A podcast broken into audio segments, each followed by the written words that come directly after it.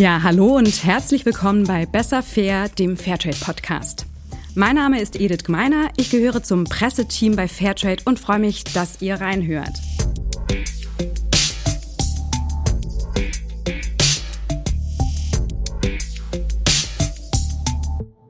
Wir freuen uns sehr über unseren heutigen Gast beziehungsweise über unsere heutigen Gäste.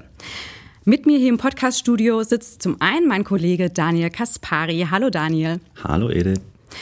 Daniel leitet bei uns bei Fairtrade den Bereich digitale Kommunikation. Und durch eine Idee, die er ganz maßgeblich mit gepusht und ganz viel Energie reingesteckt hat, kommt es dazu, dass unser zweiter Gast, und ich sage es einfach mal unser Hauptgast, sorry Daniel, äh, heute mit uns hier sitzt, äh, um den es heute nämlich maßgeblich gehen soll.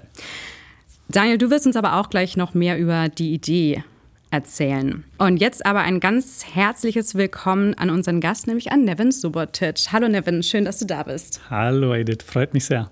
Ich finde es ganz besonders schön, dass du wirklich hier bist. Wir sitzen nämlich hier zusammen vor den Mikros und allein das ist ja irgendwie schon besonders, jetzt wo alles digital abläuft. Ähm, für alle, die es nicht wissen, Nevin Subotic ist Profifußballer. Stopp, ich hacke hier direkt ein. Unter anderem Profifußballer. Ähm, aber deshalb stelle ich dich mal, äh, oder stelle ich als erstes mal die Frage für alle Fußballfans äh, bei uns im Publikum. Und zwar, Nevin, bist du jetzt extra für den Podcast hergekommen oder gibt es da irgendwas, ist was im Busch in Sachen FC? FC, äh, nee, wir haben aber eine wunderschöne Geschichte. Und zwar vor, ich glaube, vier oder fünf Jahren war ich hier ein halbes Jahr und da haben wir uns für den äh, Europapokal qualifiziert. Ich glaube, das erste Mal in 25 Jahren. Von daher, also diese Memory ähm, war damals äh, sehr präsent und äh, vielleicht äh, bin ich Glücksbringer, auch wenn ich nur auf der Durchreise bin, sozusagen. Okay, aber du bist nicht nur für den Fußball hier. Nicht nur, Nicht sondern nur. auch für den Podcast. für den Podcast. Okay.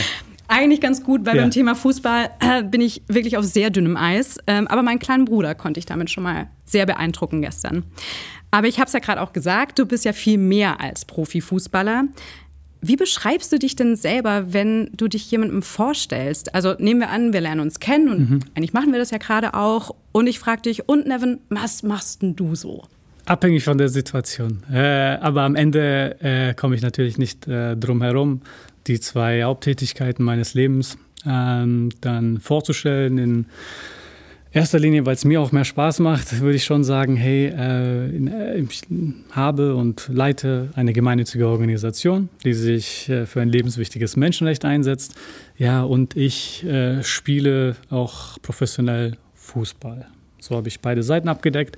Doch ich versuche dann das Gespräch schon auf das zu lenken, wo ich, glaube ich, mehr Spaß habe. Außer du bist jetzt Bundestrainer und dann denke ich mir, okay, uh, ähm, da wäre es mal interessant, mehr über das Fußballische zu sprechen. Okay, aber das kommt wahrscheinlich seltener vor. Ja, äh, Jogi Löw habe ich vielleicht zweimal gesehen im Leben. Immerhin. Immerhin. Und ich meine, Jogi Löw ist vorbei. Stimmt. Hansi Flick ja habe ich auch einmal gesehen. Sehr angenehmer Typ, also freue ich mich für Deutschland. Du bist ein vielseitiger Typ Mensch. Ähm, so wie du dich ja auch gerade vorgestellt hast, mit zwei Schwerpunkten, womit mhm. natürlich noch gar nicht alles ausgeschöpft ist.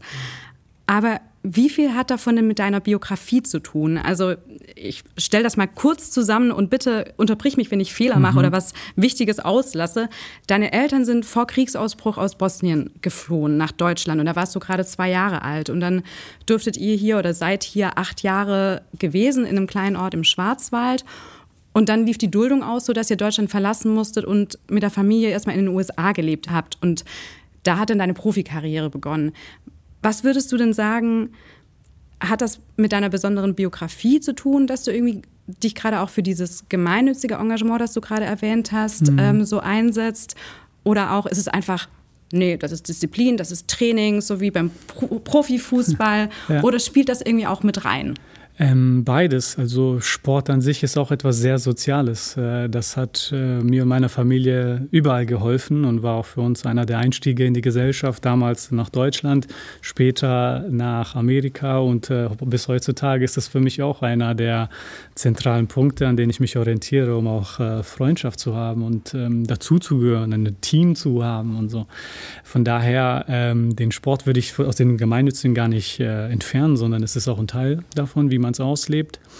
Ähm, und natürlich versuche ich eben aus all den Sachen, die ich in meinem Leben gelebt habe, immer die besten Sachen zu nehmen und auch anzuwenden. Und genauso wichtig wie Sport war, ähm, ist auch das soziale Engagement, das meine Eltern damals, als wir in Deutschland waren, geleistet haben für die äh, Menschen, die damals vom Krieg in Jugoslawien betroffen waren. Das ist, äh, ich war zwar sehr jung in dem Alter, aber ich kenne die Bilder und auch die Geschichten, die damit verbunden sind, die auch mir verdeutlicht haben, äh, meine Eltern, die leben jetzt nicht in ihrem Haus und sind für mich da und alle anderen Menschen auf der Welt sind für sie egal, sondern ganz im Gegenteil, Menschen, die ich nicht wirklich kannte, weil ich ja ähm, erst mit einem Jahr ähm, dann in Deutschland schon war und somit gar keine Erinnerung hatte über die ersten zwölf Monate meines Lebens. Ja, für die Menschen sind sie auch tagtäglich da. Und das habe ich viel später im Leben erst so richtig begriffen.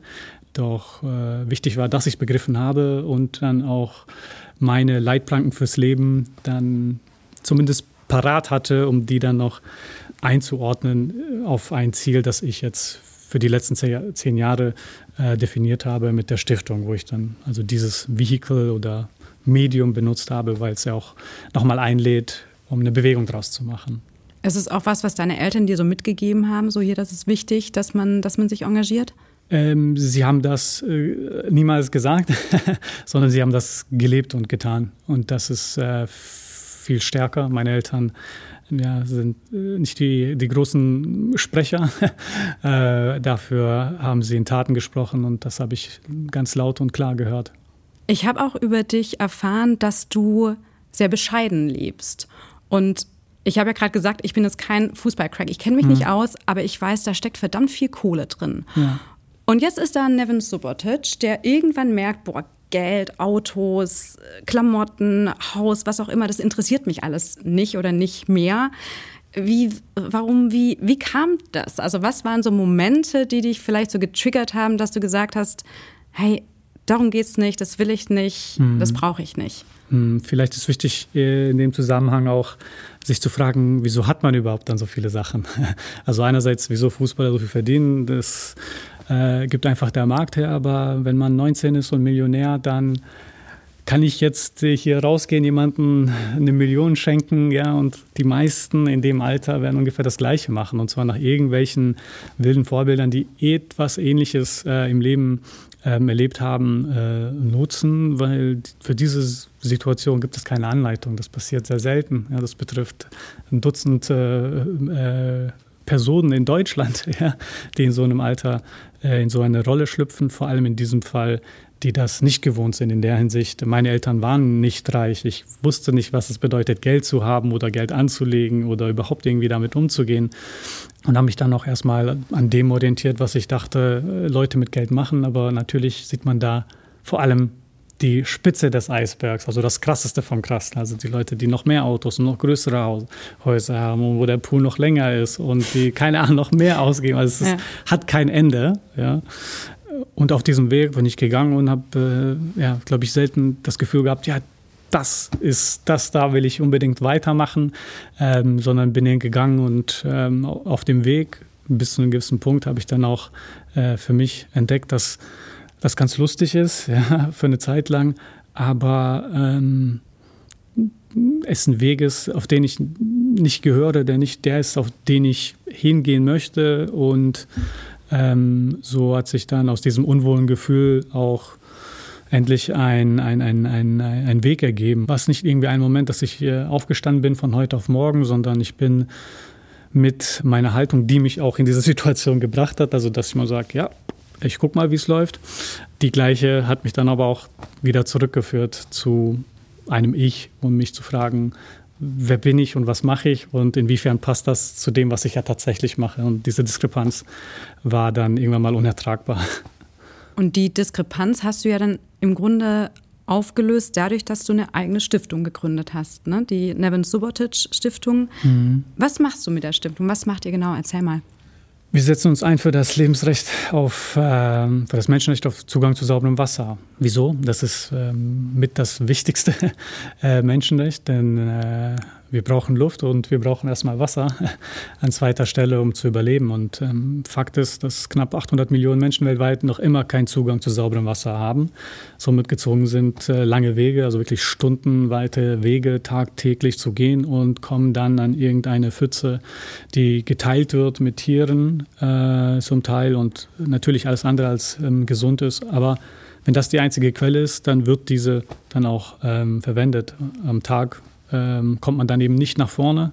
Die Menschen haben nicht die Möglichkeit, ihr Potenzial zu entfalten, ähm, was da ist. Deshalb sorgen wir, dass direkt dort in den Gemeinden äh, oder auch an den Schulen äh, Wasserbrunnen gebaut werden, dass auch vor allem an den Schulen dann nochmal Sanitäranlagen und auch äh, Anlagen zum Händewaschen gebaut werden. Und das tun wir in Äthiopien, Kenia und auch in Tansania.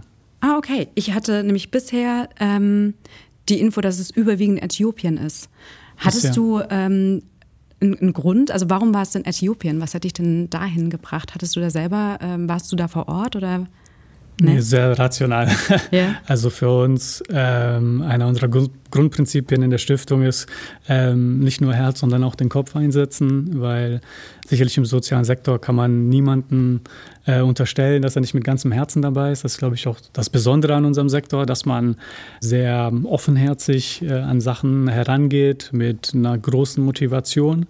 Und manchmal überschattet diese die Rationalität. So, das, da mochte ich auf jeden Fall nicht hin, sondern die Entscheidung, dann in Äthiopien aktiv zu werden, hatte ähm, den Hintergrund, dass wir einerseits eine Möglichkeit gesucht haben, vor Ort äh, einen Partner zu haben, der direkt von Menschen von vor Ort auch geleitet wird. Nicht nur die Mitarbeiter sind daher, sondern auch äh, das ganze Board, also die, die, die Chef und die Vorstandsetage. Äh, das ist schon äh, ein Limiting Factor. Es ist äh, zudem auch ein großes Land, wo der Bedarf in absoluten Zahlen sehr hoch ist, also 40, 50 Millionen Menschen haben keinen Zugang zu sauberem Wasser. Entsprechend haben wir auch viel Arbeit. Ein hoher Bedarf ist da. Und äh, wir können uns auch langfristig auf etwas fokussieren. Es ist ähm, für uns der richtige Weg und Teil unserer Strategie, um eben nicht äh, jedes Jahr woanders hinzugehen. Und jetzt seit dem 1.7. Äh, dieses Jahres haben wir uns dann auch ähm, erweitert. Ähm, das hat einige Hintergründe. Einer davon ist sicherlich auch der Krieg, der momentan mhm. in Äthiopien verheerende Folgen hat für die Menschen und die Projektarbeit verlangsamt hat.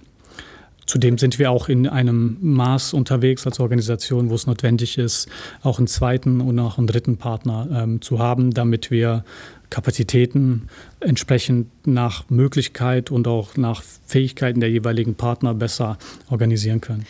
Könnt ihr denn gerade in Äthiopien was machen? Weil die, die ähm, Tigray, die Region Tigray ist ja ähm, quasi nicht zugänglich.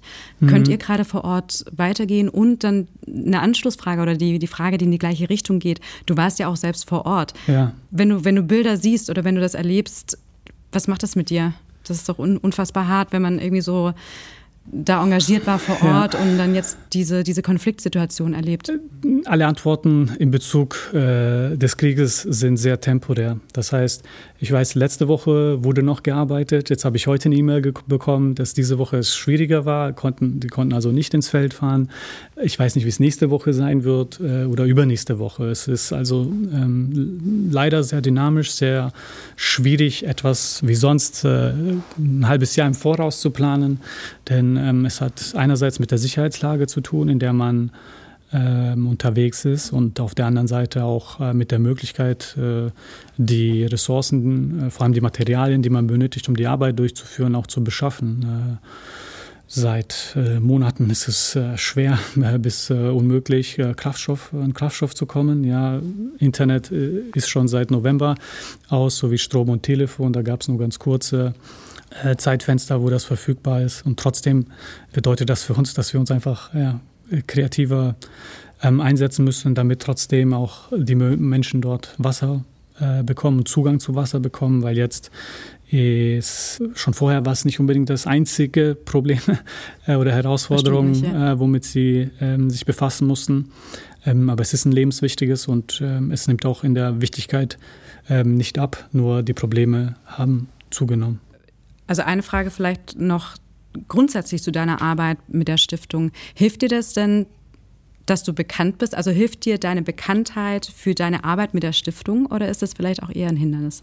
Ähm, beides zugleich. Ja? Ähm, natürlich die Menschen, ähm, die mich kennen, die ein, ein Verhältnis zu mir haben und dann das man an dessen einschätzen können, den vertraue ich oder dem vertraue ich nicht, dann mache ich mit ähm, oder nicht. Die äh, Nähe ist schon da, die man versucht natürlich äh, sonst auch irgendwie erstmal aufzubauen.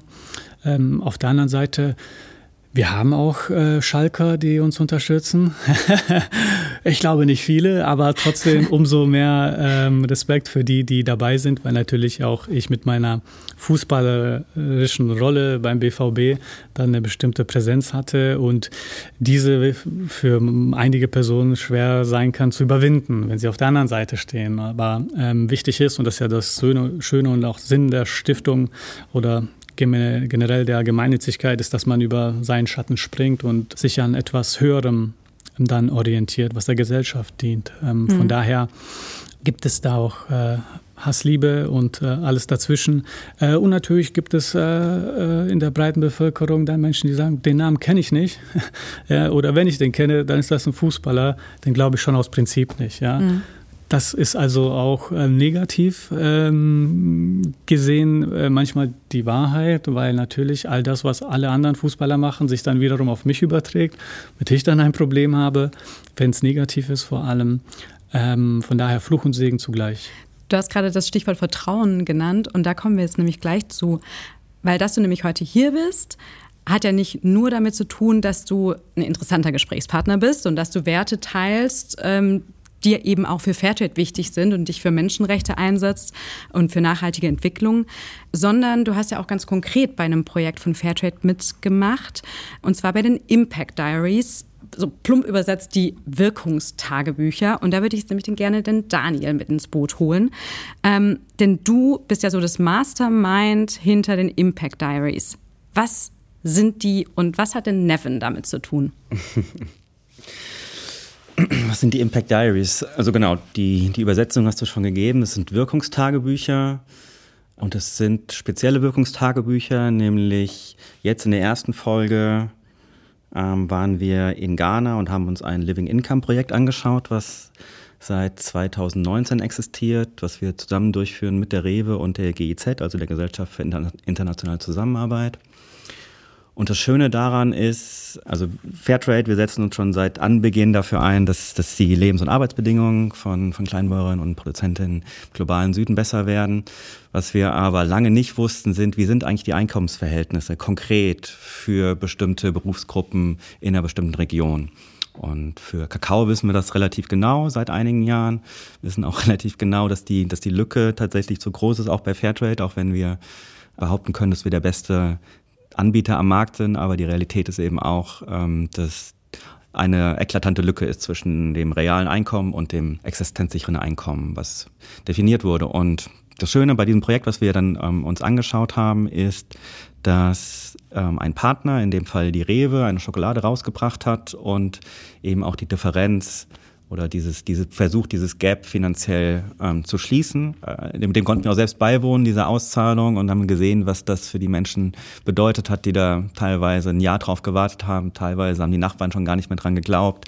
Also die Planung hat während Corona stattgefunden und Impact Diaries sind eigentlich auch ein, ein wären ohne Corona nicht, äh, nicht entstanden, weil wir den klassischen Weg hätten gehen können und mit einem Influencer runtergeflogen wären und das war dann alles nicht möglich, weil eben Reisestopp. Ähm, und was ist denn dann jetzt der Tagebuchcharakter? Also was habt ihr dann gemacht ja. stattdessen? Mhm. Ähm, und genau, wir mussten eben eine, eine, eine, ein, ein Format finden, was auch unabhängig von unserer Anwesenheit irgendwie funktionieren könnte. Ne? Und stimmt eben auch nicht so ganz. Impact Diaries gehen eigentlich zurück auf Joko Weikopf, äh, ähm, der beratende Kopf ähm, bei uns im Team. Ähm, und die Idee war, dass wir einen Workshop ausrichten bei der Kooperative, dass wir mit unserem Kooperationspartner Shiftphone, äh, einer unserer letzten Gäste im, im Podcast, dass wir diese Handys runterschicken oder mitnehmen, einen Workshop ausrichten und Kakaobäuerinnen und Bauern selbst ihre Geschichte erzählen und aufnehmen. Das sind die Impact Diaries. Die zweite Frage, warum Neven? Wichtig ist natürlich auch für uns immer, dass wir, dass wir Geschichten groß bekommen. So. Und ähm, wir haben nach, nach zwei äh, bekannten und vor allem glaubwürdigen, vertrauenswürdigen BotschafterInnen äh, Ausschau gehalten in Deutschland. Und ja, um ehrlich zu sein, äh, Nevin wollte ich eigentlich schon seit drei Jahren haben. und äh, genau, ich weiß noch, dass ich auch noch ein äh, Video mit dir gesehen hatte im äh, im Dezember letzten Jahres, wo es auch nochmal um diese Sache geht. Also ähm, was kostet ein gutes Leben so? Auf darauf lässt sich ja irgendwie immer wieder zurückführen, die Frage, die Fairtrade lange beschäftigt hat, ähm, um irgendwie so einen Preis zu ermitteln.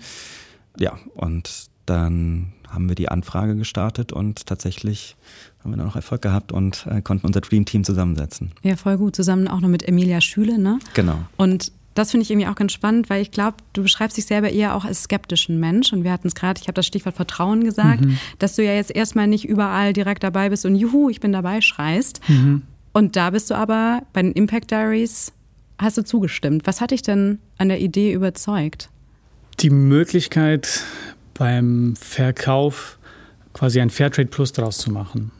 Ähm, es ist nicht eine Kampagne, wo es darum geht, Fairtrade ist gut und äh, wenn wir das machen, dann äh, am Ende ist alles perfekt. So weit davon entfernt. Die Kampagne macht darauf aufmerksam, dass Fairtrade, selbst wenn sie der beste äh, Anbieter am Markt sind, es gibt trotzdem eine Lücke zu einem Existenzminimum. Also wir sprechen noch immer darum, ein absolutes Minimum herzustellen für die Cocoa-Bauer in Ghana in diesem Fall. Und diese Konzeptionalisierung war für mich interessant, denn äh, wiederum, es geht nicht darum, das nur schön zu machen, sondern auch verdeutlichen, es ist nicht, trotzdem nicht perfekt und weit davon entfernt.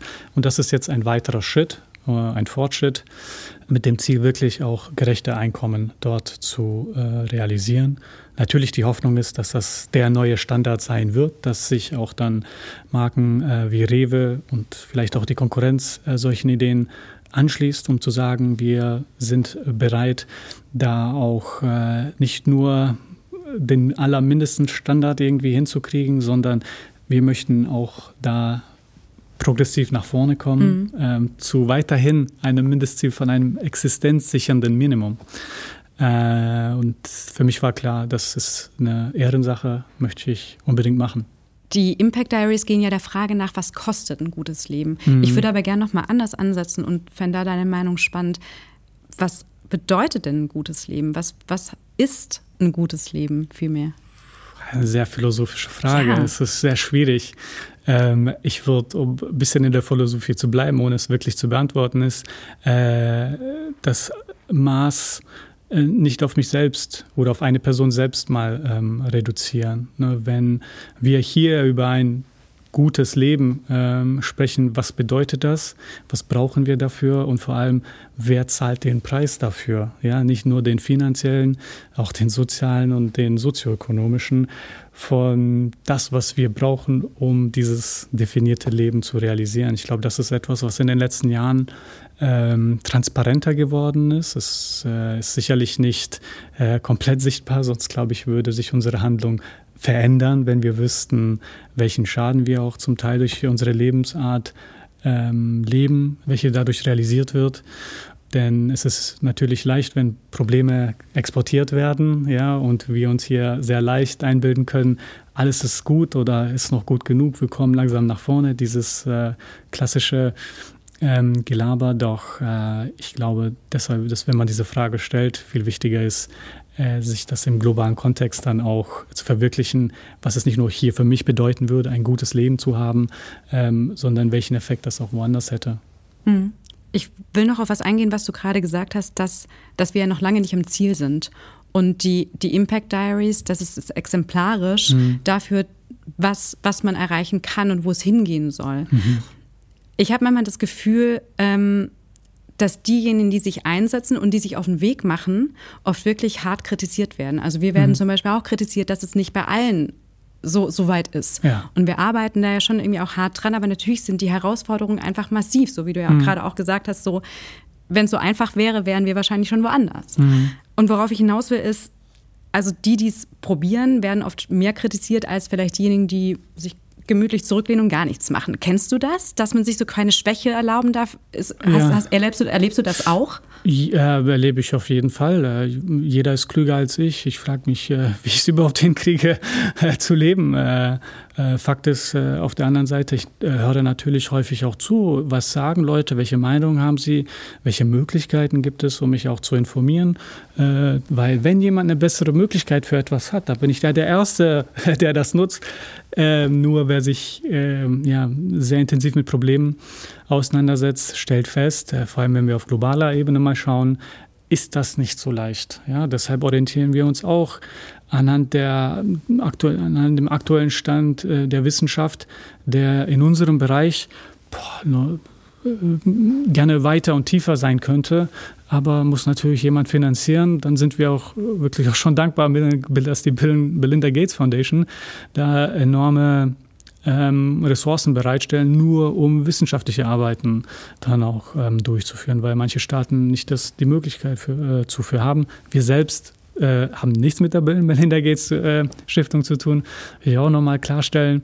Aber es ist gut, dass es verschiedene Akteure gibt, gibt die sich bemühen, überhalb dieser Kritik dann durch Wissenschaft und äh, teils auch Trial and Error, das konkret und auch pragmatisch ähm, anzugehen. Ähm, aber äh, es ist nicht äh, leicht, wenn man äh, nur Kritik zuhört, die nicht konstruktiv ist. Äh, das kenne ich ähm, allzu gut. Äh, ich kenne das auch aus meinem Berufsumfeld. Äh, Leute sagen, spiel Fußball, hör auf, andere Sachen zu tun oder über andere Sachen zu überlegen.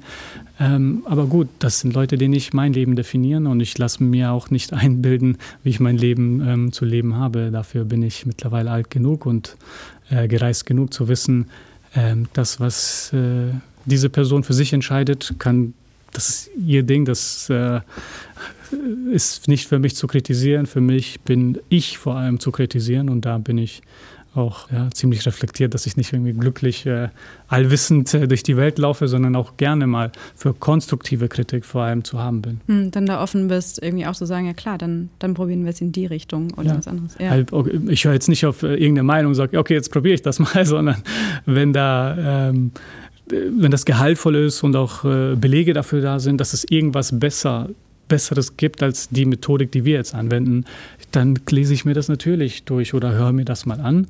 Ja, das ist ja auch Teil meiner Arbeit, immer auf dem äh, aktuellen Wissensstand äh, zu bleiben.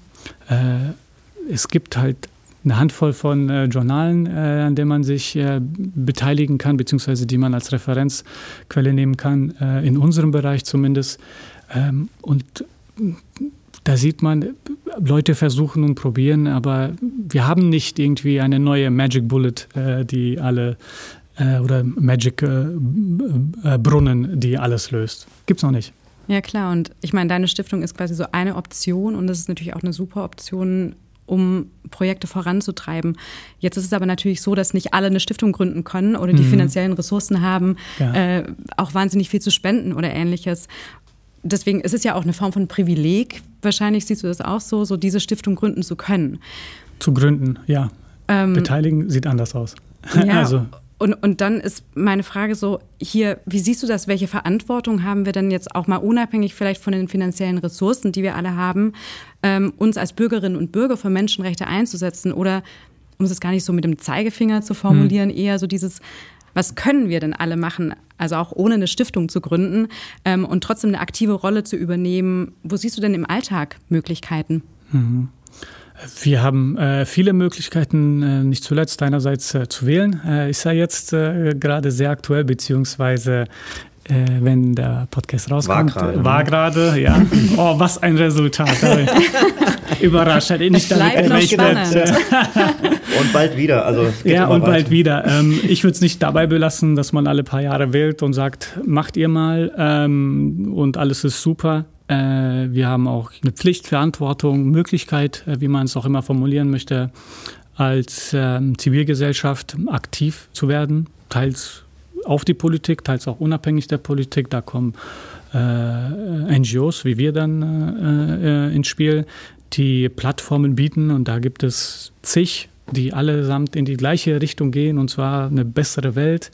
Äh, aber wir dürfen auch nicht vergessen, ähm, woher wir kommen, wie es dazu gekommen ist, dass wir diesen Wohlstand jetzt haben, den wir hier haben, der auch nicht überall in Deutschland ist und auch rest nicht in jeden Städten, sondern selbst da gibt es große Unterschiede, ähm, die, die, die wachsen. Und ähm, das ist einerseits wichtig zur Kenntnis zu nehmen, vor allem wenn wir die globalen Missstände und Ungerechtigkeiten uns anschauen. Die sind nicht äh, entkoppelt voneinander, sondern die sind, äh, wenn man sich die letzten 500 Jahre anschaut, sehr verbunden miteinander. Und ich glaube, diese Sensibilisierung dafür ist schon sehr wertvoll, weil man daraus auch äh, gewisse Maßnahmen ähm, ableitet und auch Wissen, dass man dann noch ab sofort in Gesprächen vor allem dann noch anwenden kann. Nicht anwenden, damit man sich als Klugscheißer darstellt, sondern anwenden, um auch andere Menschen darauf erstmal aufmerksam zu machen, da das viele Themen sind, die wir nicht in der Schule lernen. Ja, die man vielleicht auch nicht auf dem Schirm hat, ne? also im Grunde das wertfreie Informieren. Ähm, genau. Äh, und die vielleicht aus der westlichen Sicht aus einer Perspektive erzählt werden. Aber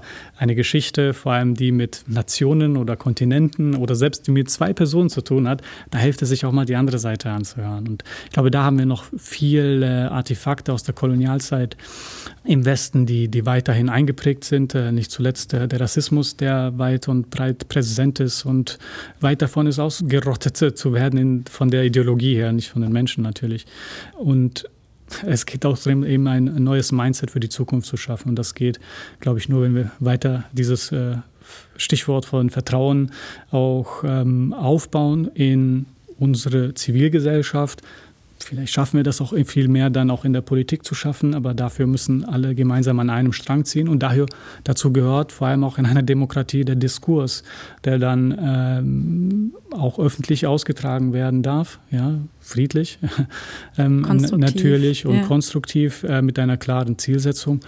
Es gibt die Bewegung und das ist auch etwas ähm, sehr Positives und da gibt es äh, viele Möglichkeiten, auch äh, sich jetzt nicht überall äh, einzusetzen. Das, der Tag hat auch nur 24 Stunden, aber dann da ähm, schon etwas zu, herauszupicken, wo man auch ähm, am meisten dahinter steht, weil äh, dann hat man auch umso mehr Motivation, sich ein bisschen tiefer damit auseinanderzusetzen und auch äh, vielleicht sich in so einem Netzwerk dann auch zu beteiligen, aktiv zu werden, anzupacken, äh, um dann eben nicht von heute auf morgen ähm, alles besser zu machen, aber dafür gab es auch Generationen vor uns, die schon quasi äh, diesen Stein in die Zukunft zum Besseren geschoben haben. Wir geben unser Teil und die nächste Generation gibt äh, ihren Teil und dann kommen wir auch als Gesellschaft nach vorne. Voll schön. Ich finde, das ist ein sehr schönes Schlusswort. Stopp, ich muss noch eine Frage stellen. Impact Diaries, wie geht's weiter? Ähm, wie geht's weiter? Ähm, hoffentlich äh, bald und groß. Also es steht, steht gerade die Herbsternte in, in Ghana an. Also wir sind auf jeden Fall sehr interessiert daran, neue Videos von Bismarck, äh, Mina und George zu bekommen. Und sie werden auch Teil unserer ähm, Herbstkampagne ähm, im Rahmen Kakao sein. Und nächstes Jahr würden wir super gerne was zu anderen Produkten machen, immer mit dieser Komponente ähm, existenzsichere Einkommen, existenzsichere Löhne. Und eine andere große Branche, wo sich unbedingt was tun muss und äh, wo wir gerne auch die Partner ins, ähm, ins rechte Licht drücken möchten, die sich auf diesen Weg machen, ist Textilien. Ähm, Textilien würden wir gerne machen und vielleicht noch was Zweites, je nachdem, was wir hinbekommen. Ja. Super. Und da dann die Stimmen vor Ort einholen und vielleicht wieder mit Nevin zusammenarbeiten. Ich bin da. yes, super. Das wollte ich hören. Hey, vielen, vielen herzlichen Dank für deine Offenheit, Nevin, für das Gespräch. Äh, danke auch dir, Daniel. Schön, dass ihr euch die Zeit genommen habt. Und dieser Dank geht auch an euch da draußen, unsere Zuhörerinnen und Zuhörer. Danke, dass ihr drangeblieben seid. Wir freuen uns, wenn ihr auch bei der nächsten Folge wieder dabei seid bei Besser Fair, dem Fairtrade Podcast. Bis dahin, bleibt gesund. Ich bin Edith und sag Ciao.